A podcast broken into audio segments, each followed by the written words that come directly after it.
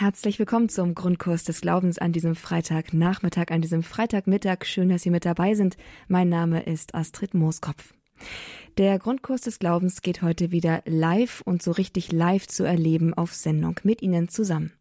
Heute steht nämlich wieder Frag den Prof zur Bibel auf dem Programm und hier gilt auch wieder Nomen est Omen. Das, was der Titel sagt, das steckt auch drin. Sie können Ihre Fragen an Professor Marius Reiser stellen zur Bibel, die Sie haben, die sich für Sie ergeben haben und hier aus Sendung sich live beantworten lassen. Sie sind herzlich eingeladen, alle Ihre Fragen zur Bibel hier loszuwerden und darauf eine gute Antwort zu bekommen. Ich gebe Ihnen jetzt schon einmal die Telefonnummer durch. Das ist die 089 517 008 008. Für alle, die jetzt gerade nichts zum Schreiben dabei haben, die können vielleicht kurz ihr Smartphone zücken und auf horeb.org unten, ganz unten, einfach in der Impressumsübersicht sozusagen, da gibt es auch die Kontaktmöglichkeit und dort finden Sie auch die Hörernummer, die mit der Sie hier im Studio anrufen können, noch einmal 089 517 008 008. Und natürlich werde ich diese Nummer auch noch ein paar Mal öfter durchsagen hier im Laufe der Sendung. Jetzt darf ich zuerst einmal Herrn Professor Reiser persönlich hier begrüßen. Grüß Gott nach Heidesheim am Rhein, Herr, Herr Professor Reiser. Grüß Gott, Frau Mauskopf. Herr Professor, wir sind ja schon länger mit dieser Sendereihe unterwegs, fragt den Prof zur Bibel. Und es tauchen immer wieder Fragen auf. Eine Frage dazu ist oft die Frage nach der Rolle von Mann und Frau in der Ehe, beziehungsweise auch im religiösen Raum, welche, welche Rolle nehmen Mann und Frau da ein eine besonders, ähm, naja, mit schlechten Vorurteilen oder mit einem schlechten Ruf behaftete Bibelstelle ist da der Epheserbrief von Paulus 5, 21 bis 33. Da fordert Paulus von den Frauen, dass sie sich ihren Männern unterordnen sollen, wie dem Herrn. Denn der, denn der Mann sei das Haupt der Frau, wie Christus das Haupt der Kirche ist. Wer ein bisschen emanzipatorisch unterwegs ist oder wer sich zumindest als eine eine moderne Frau versteht, dem rollen sich da gelinde gesagt die Fußnägel auf. Denn der Mann, das, der Mann ist das Haupt der Frau. Wir haben doch alle mittlerweile selbst einen Kopf zum Denken. Was meint Paulus hier mit dieser Stelle und was möchte er uns sagen, was auch noch für uns heute gelten kann und wertvoll ist? Ja, ähm, man sollte zunächst mal äh, noch ein bisschen weiterlesen. Im Epheserbrief, wenn Sie noch ein, zwei Verse weiterlesen, dann wird auch etwas äh, äh, an die Adresse der Männer gesagt. Da heißt es nämlich, darum sind die Männer verpflichtet, ihre Frauen so zu lieben wie ihren eigenen Leib, wie ihren eigenen Leib. Und dann heißt es noch, wer seine Frau liebt, liebt sich selbst.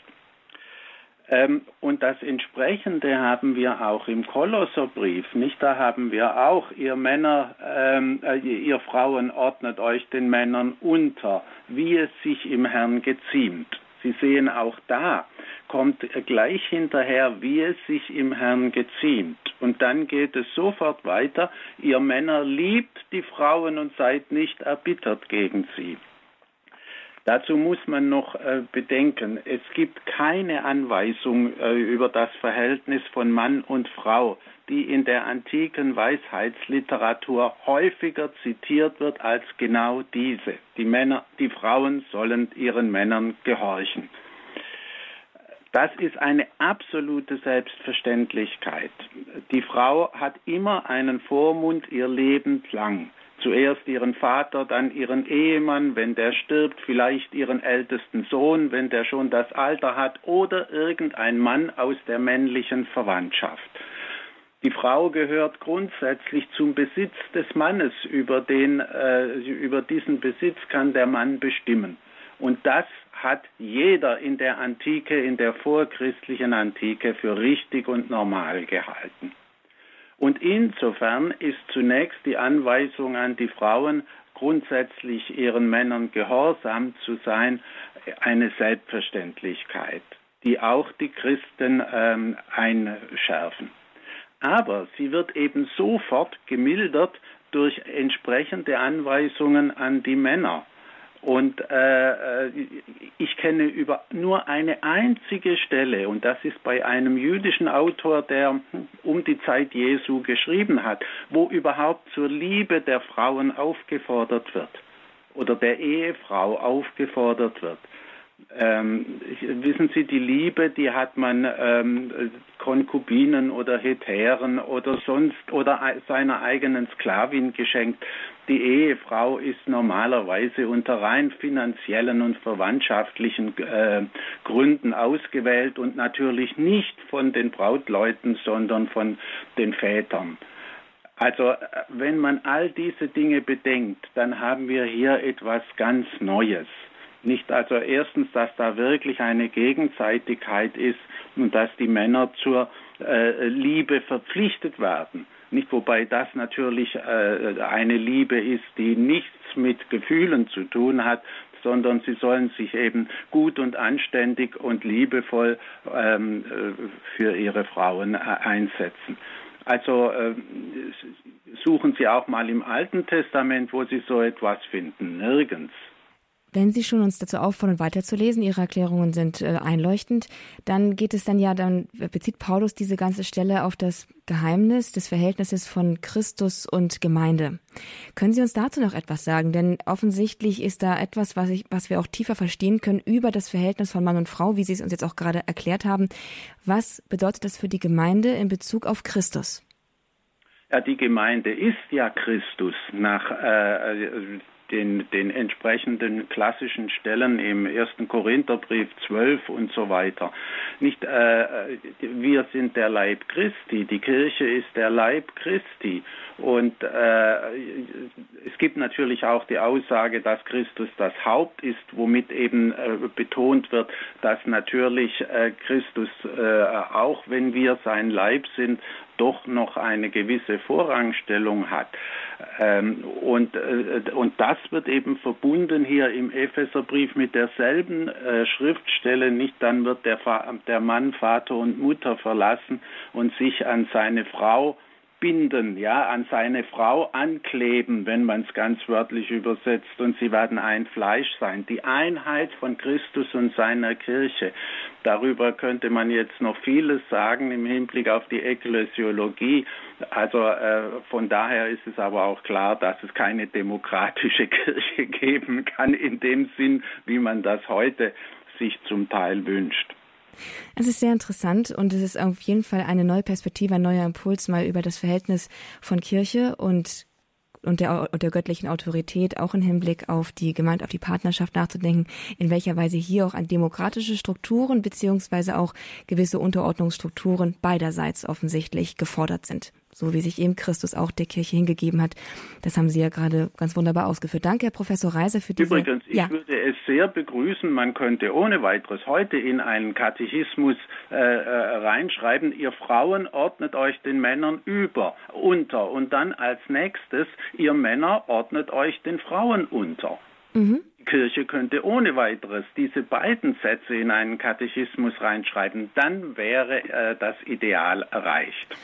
Und das haben Sie ja versucht, uns auch gerade zu erklären, dass es eigentlich bei Paulus auch genau so steht, aber eben an die antiken Maßstäbe angelehnt und dementsprechend sozusagen noch verträglich formuliert.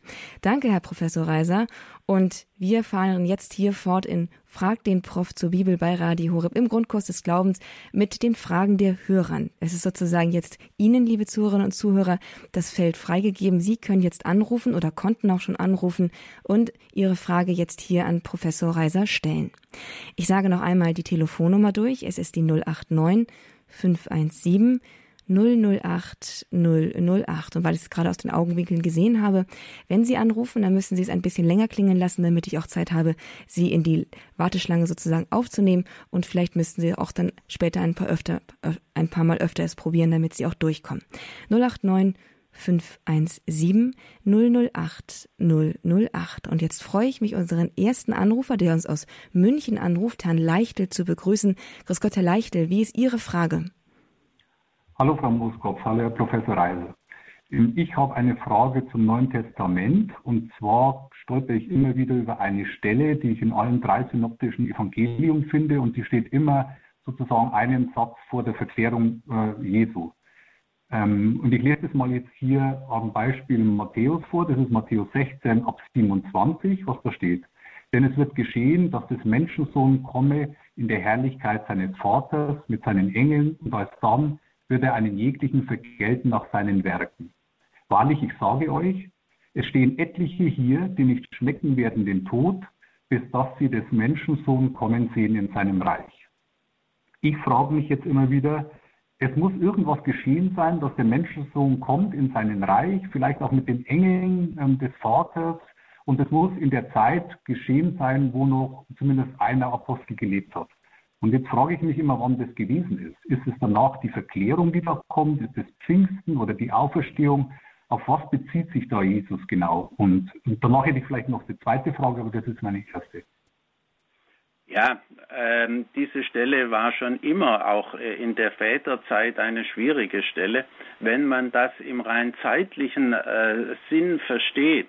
Nicht, äh, wenn Christus ähm, mit den Engeln kommt, das ist natürlich der jüngste Tag. Äh, dann würde das bedeuten, also äh, bevor die Generation Jesu ausgestorben ist, äh, kommt es zur, zum jüngsten Tag. Und dann ähm, müssen wir sagen, wie es Albert Schweitzer dann auch gesagt hat, ja, äh, dann hat sich Jesus eben geirrt, der historische Jesus. Aber wir dürfen alle diese Voraussagen ähm, eben nicht im rein zeitlichen Sinn verstehen. Die Voraussagen äh, der eschatologischen Dinge, äh, die sind auch im existenziellen Sinn zu verstehen. Das heißt, wenn man mit Christus wirklich ganz verbunden ist und nach seinem Evangelium lebt, dann lebt man bereits äh, im neuen Äon, in der neuen Wirklichkeit. Und dann erfüllt sich alles das, was sich endgültig erfüllen wird am jüngsten Tag.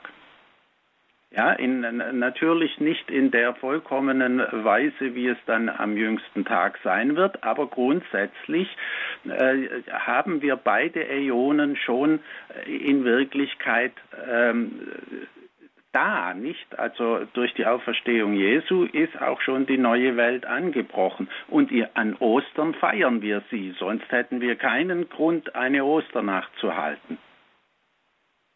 Ja, aber da steht doch noch explizit danach und es werden, ähm, es stehen äh, etliche hier, die nicht schmecken werden den Tod, bis dass sie des Menschen zum Kommen sehen in seinen Reich. Und da, das kommt mir so vor, als würde das jetzt sagen, also wartet mal ab und vielleicht ist dann die Verklärung des Herrn die Antwort darauf. Aber diesen einen, den letzten Satz, dass er das explizit jetzt nochmal auf, ja, da leben noch einige, ähm, und dann ja. wird passieren. Äh, wie gesagt, das ist in der Tat die entscheidende Schwierigkeit. Die Kirchenväter haben äh, grundsätzlich gesagt, ja, mit der anschließenden Verklärung sei dieses Wort erfüllt. Ja, ähm, aber vielleicht kann man auch noch eine andere Hilfe nehmen. Wir haben ja schon bei Jesus selber einen doppelten Gebrauch des Wortes Tod in einem äh, physischen und in einem übertragenen Sinn. Ich lasse die Toten ihre Toten begraben. Das sind die Toten, die ihre Toten begraben. Das sind geistig Tote und äh, die sie begraben, das sind eben physisch Tote. Und äh, diesen doppelten Sinn von Tod haben wir auch bei Paulus. Und dann haben wir schließlich noch die Rede von einem ersten und einem zweiten Tod auch in der Apokalypse. Also Sie sehen, der, äh, äh, was mit Tod gemeint ist, das äh, muss nicht einfach nur der physische Tod sein. Hm, das, das, leuchtet mir ein. Vielleicht darf ich sogar noch eine weitere Frage stellen, ja, wenn es irgendwie Dürfen passt. Sie, bitte erleichtern. Äh, gerne. Ähm, danach kommt ja die Verklärung des Herrn. Und ja. da geht ja Johannes, Petrus und Jakobus mit Jesus auf den Berg rauf. Und ähm, jetzt äh, ist mir aufgefallen, dass, dass diese Verklärung bei allen synoptischen Evangelien stark kommt und aber dummerweise nicht bei Johannes. Und jetzt, wenn ich mir das überlege, dass der Johannes und sein Bruder und Petrus allein da dabei waren und alle schreiben drüber, nur er selbst nicht, hat mich das gewundert. In dem Zusammenhang habe ich mich da mal ein bisschen ähm, so, so, so durchgeforstet, habe mir ein Buch von Johannes Hemleben gekauft, vom Roro Verlag. Ich weiß nicht, ob das seriös ist oder nicht. Und da wird dann darauf bezogen, dass der Johannes, also dass es einen Johannes, den Bruder des Jakobus und Sohn des Zebedeus gibt. Und dann gibt der zum engeren Kreis der, der Apostel wird. Und dann gibt es scheinbar noch einen Lieblingsjünger, jetzt nenne ich den mal als 13. Jünger, der mit Lazarus mit den reichen Jünglingen, mit der Autor der Evangelien, mit dem Autor der Briefe und sogar mit der Offenbarung gleichgesetzt wird. Und also die, diese Johannesfigur, die geht mir nicht ein. Vor allem in dem Kontext, dass der Johannes theoretisch der Evangelist war, der mit Jesus auf den Berg gestiegen ist und dieses unheimliche Ereignis dort erlebt hat, aber nicht darüber geschrieben hat. Und das ist mir am meisten aufgefallen. Ja, äh, zunächst äh, zu diesem Johannes. Also die gesamte äh, christliche Tradition betrachtet diesen Johannes als eben den Zebedäus-Sohn, den Bruder des Jakobus und äh, diesen identifiziert sie auch mit dem geliebten Jünger und dem Verfasser des Johannesevangeliums.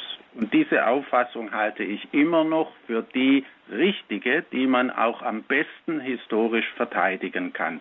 Alle anderen äh, Theorien, etwa die, die Sie jetzt genannt haben, äh, die haben sehr große Mühe, weil sie wenig Anhalt in den Quellen haben und im Grunde rein spekulativ sind.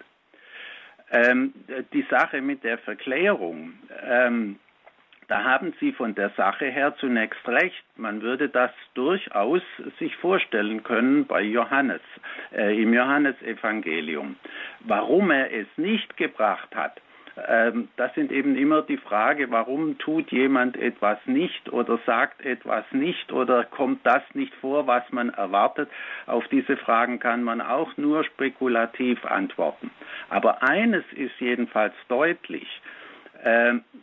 Die Herrlichkeit, die sich bei der Verklärung zeigt, das ist genau eines der Hauptmotive und der Grundmotive des äh, ähm, vierten Evangeliums, des Johannesevangeliums. Das beginnt ja schon im Johannesprolog, denn wir haben seine Herrlichkeit geschaut. Dann bei Kana heißt es nicht, und er offenbarte seine Herrlichkeit. Johannes hat, äh, und äh, das Kana-Wunder finden wir wieder nicht bei den Synoptikern. Ja, warum nicht? da kann man auch fragen. Äh, das Großartige ist eben, dass die Evangelien sich gegenseitig ergänzen und in keinem wesentlichen Punkt widersprechen. Und deswegen muss man sie auch immer zusammennehmen. Aber das Thema der Verklärung haben wir sehr stark eben auch im Johannesevangelium. Herr Leichte. Und haben Sie mir viel weiterhelfen können. Mir ist halt nur aufgefallen, also wenn ich mit meinem Bruder das erlebt hätte und alle anderen darüber schreiben und ich nicht, dann, dann würde mir das auffallen. Das war einfach der Hintergrund der Frage. Er kann ja aber auch sagen, die anderen haben das schon. Warum soll ich so. das jetzt auch noch bringen? Ja, aber das genau dasselbe mit, mit der Auferweckung des Lazarus. Dann sagen die äh, Exegeten, ja, das kommt nicht bei den Synoptikern, hat gar nicht stattgefunden. Aber sie können heute noch in das Grab reinkriechen, wo er drin lag. Aber vielen Dank für die Antwort. Herr Leichtel, einen ganz herzlichen Dank Ihnen für die wirklich interessanten Fragen, die Sie mit hier, hier mit eingebracht haben im Grundkurs des Glaubens in dieser Live-Sendung mit Professor Marius Reiser. Er ist uns hier zugeschaltet und beantwortet die Fragen der Zuhörerinnen und Zuhörer, die hier anrufen, live und persönlich. Die Telefonnummer zu mir ins Studio, zu ihm ins Studio ist die 089 517 008 008. Wir freuen uns über Ihren Anruf, wir freuen uns über Ihre Frage und mein Name ist Astrid Moskow, damit Sie wissen, wer, wer sich hinter dieser Stimme hier verbirgt und ich freue mich, wie gesagt, wenn Sie jetzt zum Telefonhörer greifen und diese Sendung bereichern mit Ihrer Frage zur Bibel. 089 517 008 008. Und wir machen jetzt einen ganz kurzen Schwenk durch die Republik nach Hamburg. Von dort, von dort hat uns jetzt ein Anruf von Frau Hoffmann erreicht. Grüß Gott, Frau Hoffmann. Grüß Gott. Hallo. Ja, meine Frage bezieht sich auf das Glaubensbekenntnis. Ich glaube an Gott, den Vater, den Schöpfer des Himmels und der Erde.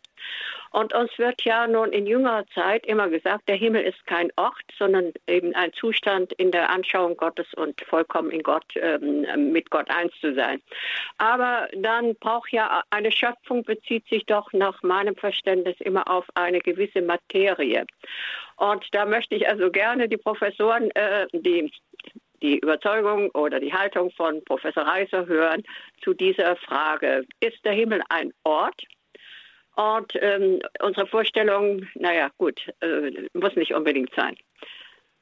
Also wenn Sie ausgehen von diesem ersten Satz der Heiligen Schrift, äh, dass Gott eben Himmel und Erde erschaffen hat, das ist eigentlich einfach zu erklären. Nicht die Erde ist das, worauf wir stehen und das, was da drüber ist und wo irgendwie die Sterne auch dranhängen oder drin hängen, dranhängen hätte man antik gesagt, ähm, äh, das ist eben der Himmel. Ja, da ist zunächst mal einfach gemeint das Gewölbe da oben, was so schön blau ist im Augenblick, bei uns jedenfalls. Bei uns nicht. Und, äh, aber die andere Frage, wir haben ja auch den Himmel als einen äh, Ort, wo Gott wohnt und äh, es und Jesus sitzt zur Rechten des Vaters. Jetzt schon in einem äh, übertragenen Sinn zu gebrauchen ist, weil dieser Ort, wo Gott wohnt, das ist eben kein Ort, wie wir es hier auf Erden haben. Sie dürfen nie vergessen, die menschliche Sprache ist dazu gemacht, um irdische Dinge auszudrücken. Aber himmlische Dinge, dafür haben wir keine Sprache. Die Sprache der Engel beherrschen wir leider nicht. Und deswegen müssen wir versuchen, himmlische Dinge und himmlische Sachverhalte, Wahrheiten irgendwie mit dieser irdischen Sprache auszudrücken. Und dann gebrauchen wir eben diese Worte in einem übertragenen Sinn. Und in diesem übertragenen Sinn müssen wir natürlich sagen, äh, das ist ein Ort und es ist kein Ort, äh, weil es ist, äh, der Himmel ist ja auch überall. Er ist auch in unserem Herzen. Ja, also äh, stimmt dann dieses Kirchenlied, überall ist er und nirgends, da bin ich eigentlich immer empört. Also, ja, nirgends ist Unsinn. Gott, äh, Gott ist überall. Ja. So, ich danke Ihnen. Also das mit dem himmlischen Gewölbe, das leuchtet mir völlig ein. Das ist, war mir auch klar. Aber dennoch, äh, eben wenn wir sagen, also äh, nein, wenn die Kirche sagt, äh, äh auferfahren in den Himmel sitzt zur Rechten Gottes des allmächtigen Vaters. Und uns wird ja auch gesagt, Christus erkennbar in der Ewigkeit auch an seinen Wundmalen. Er ist ja mit Leib, äh, eben, also ja. sicher, ich weiß, dass es äh, ein verklärter Leib ist, aber auch die Aufnahme Mariens in den Himmel. Äh, ist Da muss ich sagen, also bei aller Begrenztheit, äh, ohne eine gewisse räumliche Vorstellung, äh, fällt mir das schwer. Ja, Sie haben völlig recht. Aus der räumlichen und der zeitlichen Vorstellung können wir nicht aussteigen, obwohl wir genau wissen, dass es weder Raum und Zeit gibt in dieser Weise, wie wir es jetzt haben nach dem Tod. Ja, also ich danke Ihnen sehr herzlich überhaupt für Ihr Engagement, uns aufzuklären. Ja, danke. Frau Hoffmann, einen Dank für Ihre Frage und ich bin mal so frei und stelle mal die Frage, in, äh, ich, ich, ich lege nochmal nach, weil das interessiert mich jetzt auch. Nämlich, also natürlich ist es Raum und Zeit ist es, es ist eine, eine uns nicht zugängliche Raum- und Zeitvorstellung. Denn es ist schon interessant, dass bei den Erscheinungen da kommt, da sieht man halt, dass die Mutter Gottes vom Himmel herabkommt. Sicherlich, das sind alles jetzt Offenbarungen, die nach der Bibel sind und so. Aber es so gänzlich zu trennen und zu sagen, also der Himmel, das, das ist einfach nur eine Metapher für etwas, was einfach, einfach nicht so ist, wie wir das uns vorstellen können. Offensichtlich können wir uns Jesus halt doch vorstellen. Es steckt ein menschliches Herz in der Dreifaltigkeit, wenn er mit Leib und Seele aufgenommen ist in den Himmel. Äh, wissen Sie, ich gehe davon aus, dass wenn ein himmlisches Wesen, die Jungfrau Maria, Gott selbst, Christus erscheint ja auch gelegentlich einem Menschen, mhm. auch Heilige erscheinen Menschen, äh, dann passt sich Gott uns an. Er muss ja dann auch eine Sprache sprechen, die wir verstehen. Nicht also äh, zu Jeanne d'Arc spricht er Französisch, zu Teresa von Avila spricht er natürlich Spanisch. Also äh, und selbstverständlich kommen die Heiligen aus der Höhe, weil wir fest überzeugt sind, dass irgendwie das Heilige und Himmlische in der Höhe sein muss. Also da passt sich der liebe Gott an aus Liebe zu uns. Okay, das, ähm, das ist irgendwie einleuchtend und dennoch fehlt mir da ein Aspekt darin irgendwie, denn das gibt, es gibt dem Ganzen eine gewisse Beliebigkeit. Das können Sie nicht leugnen. Wenn wir, wenn, wenn wir sagen, also der liebe Gott passt sich einfach nur unseren Vorstellungen an, dann sind wir ganz schnell bei, bei einem spirituellen Relativismus. Um Gottes Willen, so habe ich das nicht gemeint, sondern okay. äh, äh, auch bei, äh, ich befasse mich ja jetzt gerade viel mit Jeanne d'Arc. Mhm. Jeanne d'Arc konnte äh, die heilige äh, Katharina und die heilige Margareta berühren. Mhm. Äh, und da habe ich gar keinen Zweifel. Äh, äh, dieses Leibliche, auch das Leibliche an der Erscheinung Christi müssen wir selbstverständlich ja festhalten, nicht? Also wenn, wenn Jesus sagt, lege deinen Finger in meine Wunden, das muss möglich gewesen sein. Ob er es dann getan hat, ist eine andere Frage. Mhm nicht selbstverständlich. Diese Leiblichkeit gehört dazu, aber das ist eben auch äh, eben schon eine Anpassung. Nicht selbstverständlich kann Gott und kann ein Heiliger diese Leiblichkeit annehmen, äh, wenn er eben äh, in Kontakt treten will zu einem Menschen. Okay, also. Das ist eine reale, nicht ganz klar. Okay, das ist das Stichwort, dass ich, dass ich, dass ich glaube ich, ein bisschen, dass, dass mir jetzt hilft, das Ganze zu verstehen. Es ist trotzdem, es ist real und es ist nicht beliebig und nicht einfach nur eine Illusion. Genau, das wäre mir ganz schrecklich, wenn Sie es so auffassen würden. Mhm. Genau, das ist auch mir wichtig, dass es irgendwie, dass das klar ist, genau, weil das, weil, weil Gott real ist. Unser ganzer Glaube ist Realität. Genau, genau. Okay, danke, Herr Professor Reiser, ganz herzlichen Dank dafür und auch Ihnen, Frau Hoffmann, äh, aus Hamburg, eine ganz, einen ganz herzlichen Dank für diese wirklich sehr interessante Frage. Die nächste Frage erreicht uns heute aus Bonn. Sie ist von Herrn Bernd Augustin. Grüß Gott, Herr Augustin. Grüß Gott, äh, Frau Buskopf, grüß Gott, Herr Professor Reiser. Erstmal meine besondere Hochachtung für Ihr Interessengebiet, äh, Jeanne d'Arc, die ich persönlich ganz besonders verehre und öfter nach Don-Remy La Pucelle, ihren Geburtsort, wo man ihr Elternhaus heute noch sehen kann, hinpilgere, in die Ruhe komme in dieser wunderbaren Landschaft Lothringen und dann manchmal in die Ruhe komme und ja. in die geistige Welt. Sehr schön, ich gratuliere Ihnen. Nein, ich gratuliere Ihnen, Herr Professor Reiser, und würde mich freuen, wenn Sie dieser außergewöhnlichen Gestalt in unserer Geschichte äh, etwas näher kommen könnten und äh, uns äh, Jeanne d'Arc erklären könnten, denn für mich ist sie unfassbar. Und das äh, ist sicherlich auch etwas, was uns die geistige Welt und unseren Glauben wirklich näher bringen kann, hier in der Gegenwart. Ich, ja, ich schreibe Sie übrigens an Ihrem Geburtstag sehr intensiv. Ja, also ich schreibe ein Buch über Sie. Das ist schon zur Hälfte fertig sozusagen. Herr Professor Reiser, äh, jetzt zu meiner Frage. Ja? Ich komme zu Namen. Äh, und äh, ein Steckenpferd ist für mich, der Jurist ist, immer die Theologie gewesen. Ich bin aber Laie, Dilettant. Ich kenne die Schrift, aber ich habe sie nie studiert. Aber ich interessiere mich für Namen. Ich habe äh, für unseren großen Erlöser nur den Namen Nazarener. Jesus ist ein griechischer Name. Christus ist ein griechischer Titel, der Gesalbte.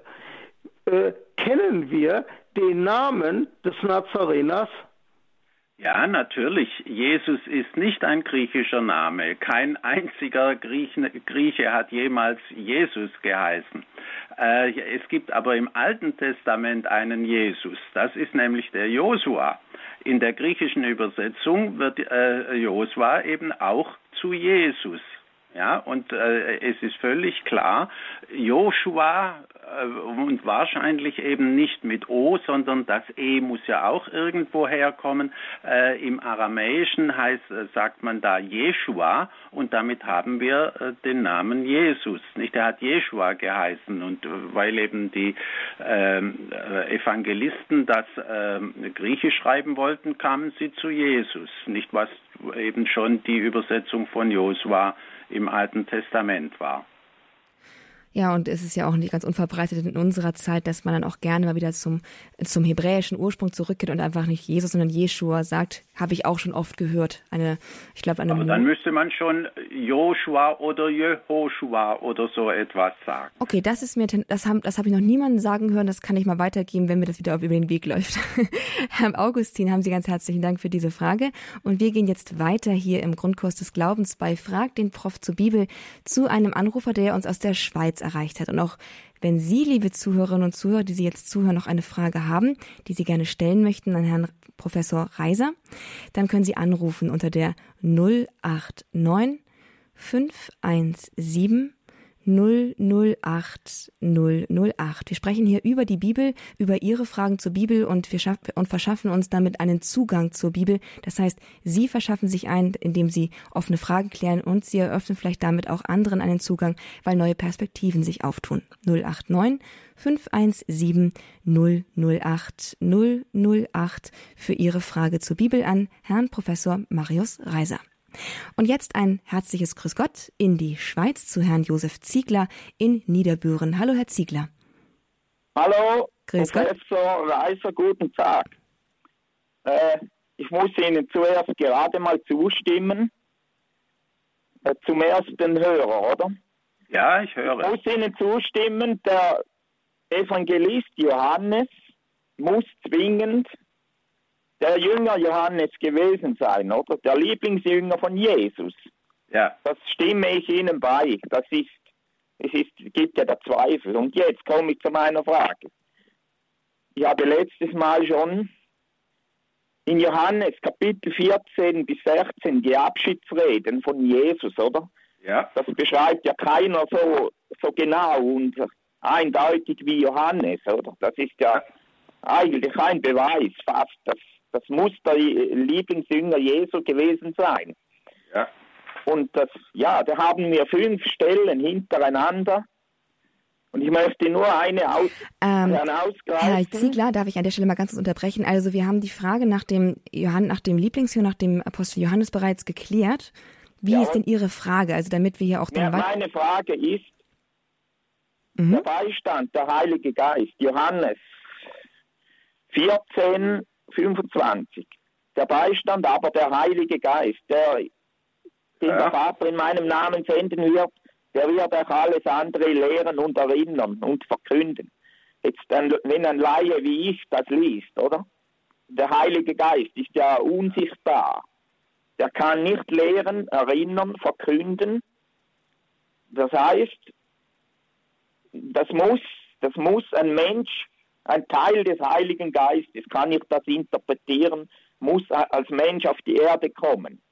Und jetzt behaupte ich, dieser Beistand, der Paraklet haben Sie letztes Mal gesagt, oder? Ja. Ist der Menschensohn Immanuel. Das heißt, und dann behaupte ich nochmal, dieser Menschensohn Immanuel ist letztes Jahrhundert auf die Erde gekommen und hat unter dem Namen Abdrushin die Gralsbotschaft im Lichte der Wahrheit geschrieben. Und Deutschland darf sich freuen. Das ist eine riesige Freude, diese Botschaft. Der, der Herr, Menschensohn Immanuel war ein Deutscher. Herr Ziegler, darf ich es und, und, äh, und Ihre Frage ist... die Messias-Frage einmal klären. Mhm, die gut. Juden erwarten ja noch ihren Messias. Und im Alten Testament ist eindeutig, wenn man es richtig liest, es gibt zwei Erlöser, den Gottessohn Jesus Christus und den Menschensohn Immanuel. Und leider haben die Jünger diesen Gottessohn Jesus auch als Menschensohn bezeichnet und das in die Evangelien hineingenommen. Oder? Das ist ein tragischer Irrtum. Herr Ziegler, was ist ja. Ihre Frage? Würden Sie bitte kurz Ihre Frage formulieren, die Sie an Professor Reiser haben, damit er eine Antwort geben kann? Ja, ja, es ist dann, ja, was soll ich fragen? Ja, das ist das. Wir haben hier gefragt, äh, den Prof. Eine Antwort geben. Ich kann eine Antwort geben. Äh, Ihre ganze Theorie scheitert daran, dass Jesus diesen Parakleten ankündigt mit der, äh, mit dem Satz, und ich äh, werde einen anderen Parakleten schicken. Damit bezeichnet er sich selbst als Parakleten und, äh, und der andere Paraklet wird dann durch diese fünf äh, Parakletsprüche erklärt. Und er wird explizit gleichgesetzt mit dem Heiligen Geist.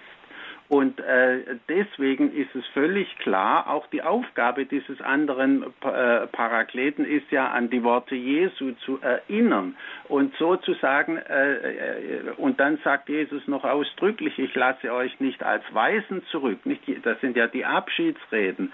Und deswegen brauchen sie einen Stellvertreter für ihn, nicht, der, äh, der bisher dieser Paraklet war brauchen sie einen Stellvertreter und das ist der Heilige Geist. Und diesen Heiligen Geist haben alle Christen und hat insbesondere die Kirche.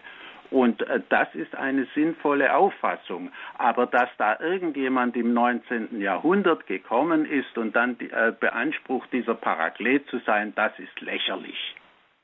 Es ist auf jeden Fall eine super interessante Auseinanderdifferenzierung, dass Sie sagen, dass Sie uns das mal deutlich vor Augen gestellt haben, der Paraklet, der Christus ist, der uns, der vor, vor dem Vater für uns einsteht und der Paraklet, der Heilige Geist, der kommt und uns lehrt und uns an die Worte Christi erinnert. Ich glaube, das ist etwas, was mir zumindest gerade nicht präsent war und vielleicht auch einigen Zuhörern nicht. Dafür ganz herzlichen Dank und wir denken, ich denke mal, wir können jetzt mal die Frage damit erstmal bewenden lassen. Einen herzlichen Dank und einen Gruß an Herrn Ziegler in, der, in die Schweiz. Und wir fahren hier im Grundkurs des Glaubens bei Radio Horeb jetzt fort mit einer nächsten Frage von einer Hörerin, die vom Niederrhein anruft. Das ist Frau Schmidt. Grüß Gott, Frau Schmidt. Wie ist Ihre Frage an Professor Reiser zur Bibel? Ja, grüß Gott. Ich habe Schwierigkeiten mit den beiden Aussagen Jesus, Sohn Davids und Maria, Braut des Heiligen Geistes. Ja, das war's schon. Ähm, Jesus ist Sohn Davids, weil er eben äh, seiner Abstammung nach aus dem Haus Davids stammt, nicht? Und die Genealogie läuft ja darauf hinaus, dass er eben ein Davidssohn ist. Und das war sehr wichtig für die Christen, dass Jesus ein Davidssohn ist, ähm, weil eben äh, der Messias ein Davidssohn sein muss. Und wenn Christus in irgendeiner Form beansprucht, der äh, Messias zu sein, dann muss er eben auch aus dem Haus David stammen. Und äh, da Josef aus dem Haus David stammt und Jesus sein praktisch sein Adoptivkind war, äh, ist dieser Anspruch auch berechtigt. Und äh, bei Maria haben Sie äh, Braut des Heiligen Geistes. Ja, ja.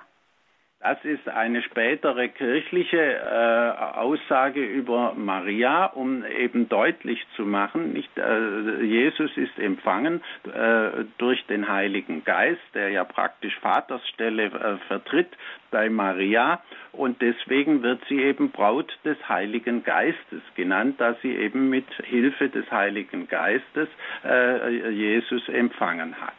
Hm, ja. Na gut. Ähm, Frau Schmidt, es klingt mir so, als hätten Sie, es wäre da nicht irgendwas in, an Ihnen vorbeigegangen.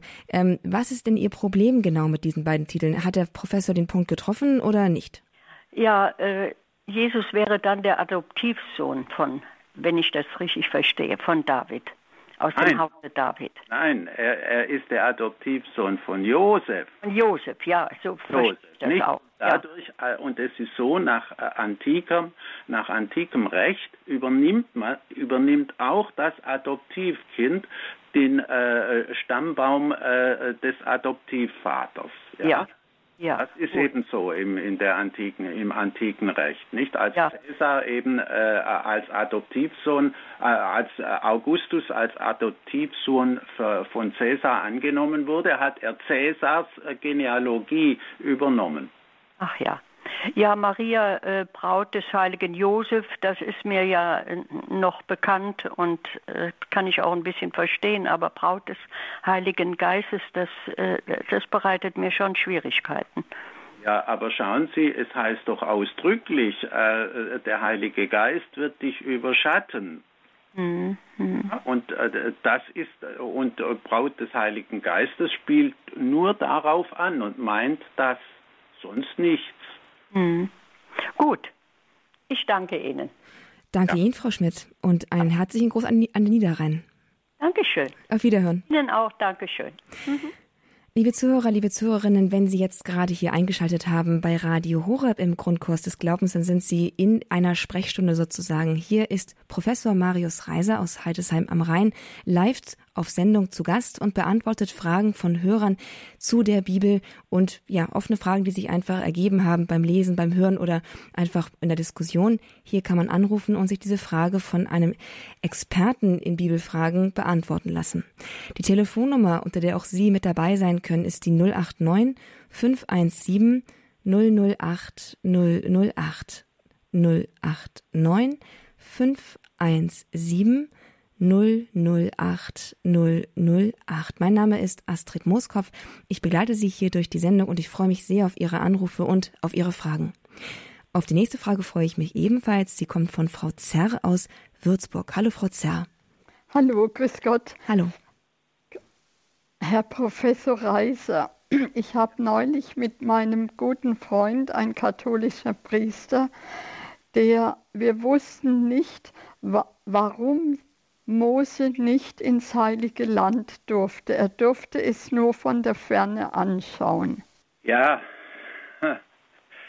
ähm, im letzten können kann das niemand sagen. Äh, die Aufgabe des Mose war eben, dass er das Volk aus Ägypten herausführt und bis an die Grenze des Landes führt und dann mhm. wird ihm das gelobte Land noch gezeigt und dann stirbt er. Das war eben sein Auftrag. Nicht, weil er irgendwas getan hat. Ja, irgendwas, und äh, also ich meine auch, das sei etwas, ähm, äh, was ihm der Herr ein wenig angekreidet hat. Ja, Aber ich das will jetzt sagen, ich habe da selber gerade ein Blackout, mir fällt da nichts ein. Also mir fällt eher ein die Parallele mit, ähm, mit Jeanne d'Arc, nicht? Die musste mhm. sterben, obwohl sie ihre Aufgabe ja auch nicht als vollendet aufsehen mhm. konnte. Mhm. Aber äh, ihre Aufgabe aus himmlischer Sicht war offenbar doch getan und dann musste sie sterben. Kann man das nirgends finden? Eine Konkordanz muss es doch geben. Äh, das finden Sie nicht mit einer Konkordanz. Äh, da müssten Sie einen Kommentar konsultieren zu dieser mhm. Perikope, wo eben Mose mhm. äh, von, nur von ferne das sieht.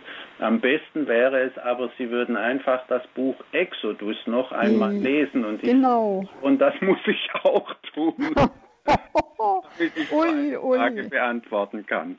Ja, also das müssen wir dann wirklich tun. Anders. Ja, das ja, ist ja auch kein Fehler. Nee, sowieso nicht. Ja, dann herzlichen Dank und auf Wiederhören. Danke, Frau Zerr. Blackout passiert den Besten. Danke auf jeden Fall für die, für die Frage hier und dass Sie sich mit eingebracht haben. Und sicherlich, es kann sich, es lohnt sich immer, die Bibel wieder aufzuschlagen und nochmal nachzulesen. Hier im Grundkurs des Glaubens geht es um Fragen zur Bibel und Sie sind mit dabei mit Professor Marius Reiser. Er ist hier zu Gast als unser Experte zu Bibelfragen und er freut sich, Ihre Fragen hier beantworten zu können. Das Einzige, was Sie jetzt noch tun müssen, ist zum Telefonhörer zu greifen und folgende Nummer zu wählen. 089 517 9008 008. Und ich sehe schon, sofort gingen die in die Leitungen wieder an und Sie rufen hier fleißig an. Bleiben Sie bitte ganz kurz in der Leitung, damit ich auch dann Sie in die Warteschlange holen kann. Hier geht es weiter mit einer weiteren Frage, die uns aus Sachsen erreicht. Es ist Herr Enrico Scholze. Hallo, Herr Scholze. Ihre Frage zur Bibel, wie lautet sie? Ja, hallo. Und zwar geht es mir darum, ich äh, bin vor kurzem darauf gestoßen, Jesus hat ja viele Wunder gewirkt. Und das größte, eins der größten Wunder ist diese Brotvermehrung. Und im Markus-Evangelium gibt es zwei Kapitel, da wird das äh, beschrieben. Also ich glaube im sechsten und im achten Kapitel, das weiß ich nicht so genau. Und meine Frage ist jetzt, äh, hat er das zweimal gemacht oder hat sich der Evangelist dort äh, verschrieben oder hat er es doppelt oft geschrieben? Ja, das ist meine Frage. Offensichtlich war der Evangelist Markus schon der Auffassung, dass die Brotvermehrung äh, zweimal stattfindet. Und wenn man genau hinschaut, dann sieht man, äh, in Kapitel 6 äh, befindet er sich im Heiligen Land in Israel und im Kapitel 8 äh, befindet er sich in heidnischem Land. Nicht? Und, äh, äh, und, äh, und dann sind ja auch die Zahlen äh, etwas ja. verschieden. Ähm, äh, aber ähm, die Frage ist, ob, ob das historisch so ist gewesen ist. Also ich vermute eigentlich eher, äh, dass die Brotvermehrung einmal stattgefunden hat. Dass es aber verschiedene Versionen gegeben hat und vor allem verschiedene Angaben über die Zahlen, nicht wie viel tausend waren es und wie viel Brote blieben übrig und Fische. Ja.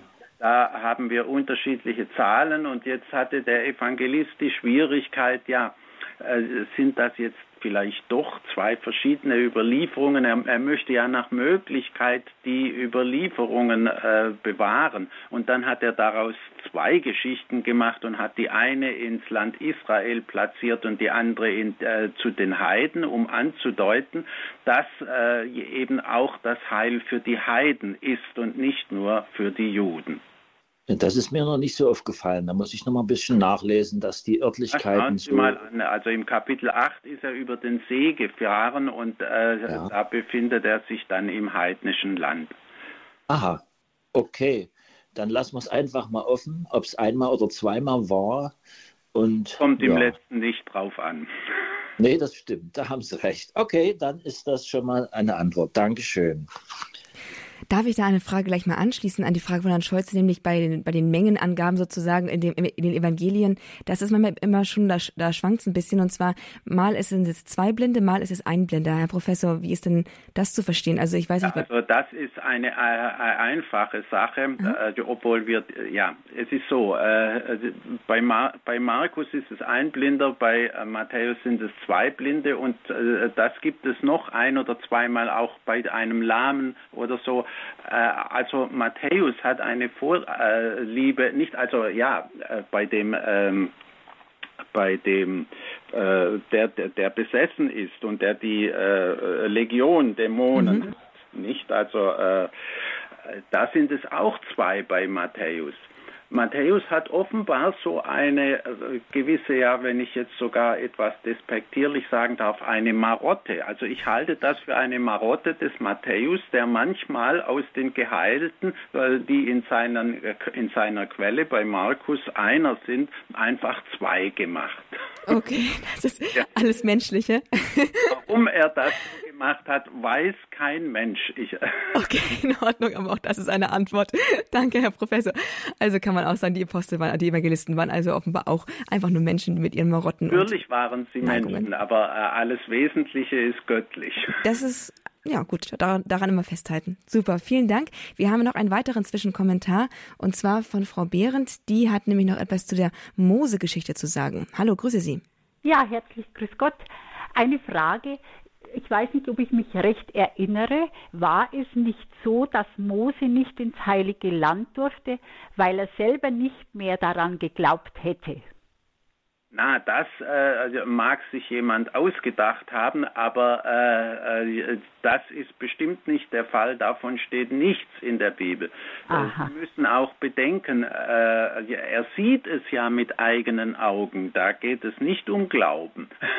Und ja. außerdem, Mose äh, hatte nicht die Vorstellung, dass das Land, das von Milch und Honig fließt, dass das ein jenseitiges, transzendentes, himmlisches Land sein soll, sondern das war natürlich ein irdisches Land, eben das heilige Land. Ja, er hat es gesehen und geistig gesehen, habe ich mir immer gedacht, es war auch gut so für ihn, war das abgeschlossen und er musste jetzt nicht wieder mit irgendetwas von vorne anfangen. Eigentlich ist es doch die Erleichterung, er durfte es noch sehen und jetzt im übertragenen, im himmlischen Sinne durfte er dann in das gelobte Land jetzt geistig oder eben so kommen. So können Sie das natürlich gern äh, deuten, das ist durchaus sinnvoll. Aber das löst natürlich ähm, die Frage nur so, wenn Sie sagen, das ist ja keine Strafe, dass er nicht ins heilige Land einziehen darf, sondern äh, er, er sollte eben nicht weiterkommen und das hat ihm natürlich auch genügt. Also das können wir vielleicht erstmal dann so beruhen, darauf beruhen lassen. Also ich hatte es vorhin nicht mitbekommen, weil ich ein Vorgespräch im Hintergrund filmen musste. Wenn die, wenn die Frage ist, warum Mose nicht ins gelobte Land durfte, da kann ich, glaube ich, aushelfen. Er durfte nicht rein, weil er nicht gehorsam war bei der ein, bei der, bei der, bei der, bei dem Wasserschlagen am Felsen. Hat er den falschen Stab benutzt und hat zweimal auf den Felsen geschlagen. Das war die Strafe dafür, weil er Gott nicht vertraut hat aus seinen Weisungen. Und dann hat Gott gesagt, weil du da nicht vertraut hast, darfst du nicht ins gelobte Land. Ja, ich weiß nicht, ob es das gewesen ist. Also ich habe es letztens erst nachgelesen, deswegen. Kommt mir jetzt ein bisschen wenig vor. ja, das habe ich auch gedacht. Ja, noch sein können. mal sehen, vielleicht finden Sie ja noch mehr. Wir können es ja mal in der nächsten ja, nochmal ansprechen. Ich, ich werde mich da nochmal umtun. Okay, wunderbar. Also vielen, vielen Dank. Danke auch nochmal für diesen Einwurf von Frau Behrendt hier im Frag den Prof zur Bibel im Grundkurs des Glaubens live bei Radio Horeb. Ich bin Astrid Mooskopf und hier zu Gast ist Professor Marius Reiser, unser Bibelexperte, Ihr Bibelexperte in diesem Fall. Er beantwortet nämlich Ihre Fragen. Unsere Sendezeit neigt sich dem Ende zu. Auf jeden Fall können wir noch unseren nächsten Hörer hier auf Sendung nehmen, vielleicht sogar noch einen weiteren, eine weitere Hörerin. Es ist Herr Schläger auf jeden Fall jetzt aus Grevenbruch. Grüß Gott, Herr Schläger. Äh, grüß Gott, Frau Boskopf. Grüß Gott, äh, Professor Reiser. Äh, ich möchte als Anknüpfungspunkt nehmen äh, die, den Missbrauch äh, des Bibelwortes äh, von, aus Johannes, dass der, ein Freund sich für den Freund einsetzt bis zum Tode gewissermaßen. Äh, so haben es ja die Machthaber ein urchristliches Wort, ein urmenschliches Wort äh, gerne auch umgemünzt und äh, möchte da, äh, dann äh, eines meiner Vornamen, der Petrus, Peter, äh, ist der sein Schwert in die Scheide stecken musste, von, von Jesus gebremst wurde. Ja, dazu muss ich sagen, die Umwertung der Werte. Mein Vater schrieb äh, in den letzten Kriegsjahren aus dem Lazarett in Berlin-Tempelhof, schrieb der Briefe an seine Braut zu Hause. Und er hat sich nicht gescheut, in diesen Briefen äh, sein, sein Herz, seine Gedanken zu offenbaren. So auch, dass ein verbrecherisches Regime nicht befähigt, nicht, nicht dazu, äh, nicht dürfe, äh, dass fürs, fürs Vaterland äh, die, die Menschen sich opfern dürfen.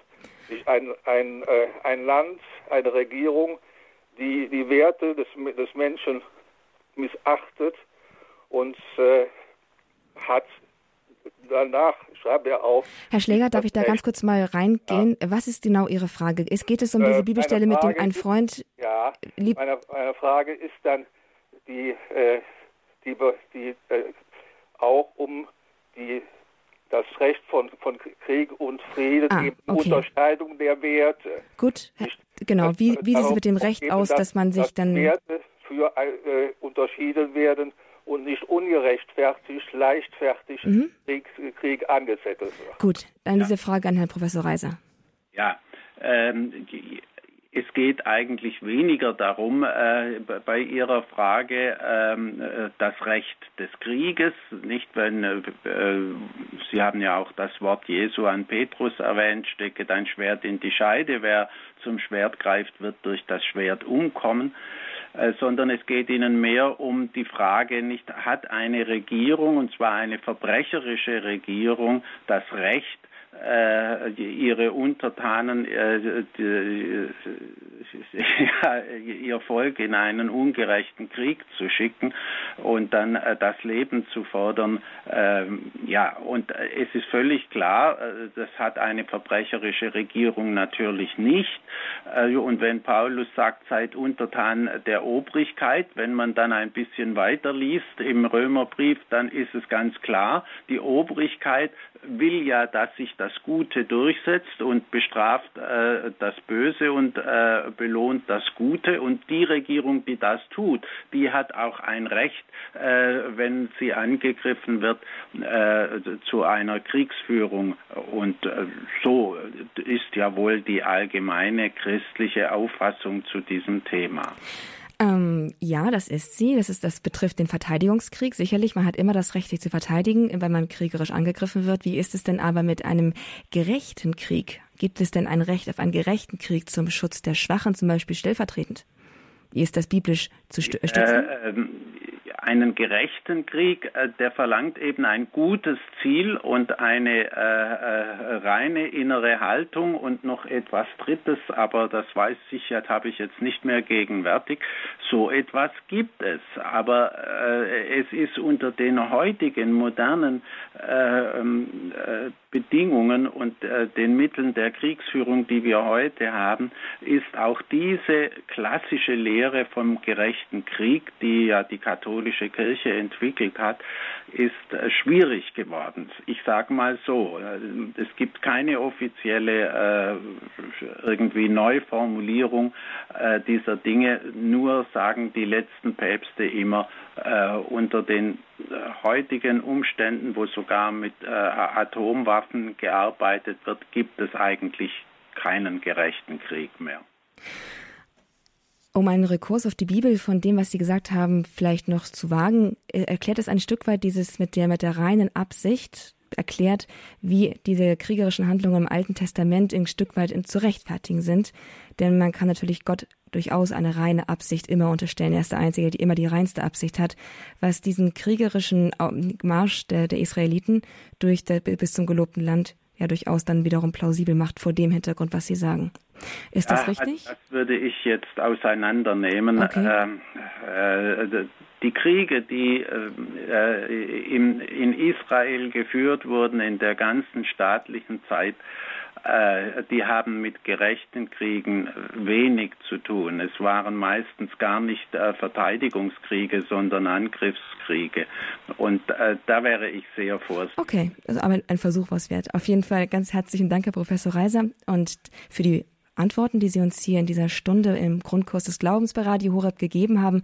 Und einen ganz herzlichen Dank an Sie, liebe Zuhörerinnen und Zuhörer, dass Sie sich hier so lebendig und eifrig eingebracht haben. Ich sehe schon, Sie rufen immer noch an, aber leider muss ich sagen, dass die Sendezeit nun vorüber ist und wir zum Ende kommen müssen und wir alle weiteren Fragen auf den übernächsten Monat leider verschieben müssen.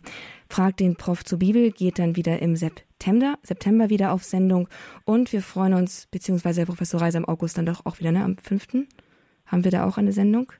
Im August, nein, die haben, die äh, fällt aus. Genau, die fällt aus. Also wie, wie ich sagte, im September gehen wir erst wieder auf Sendung mit Frag den Prof zur Bibel. Wenn sich also über die Sommerpause Fragen ansammeln sollten, dann notieren Sie sich und rufen Sie dann wieder im September an zu Frag den Prof zur Bibel.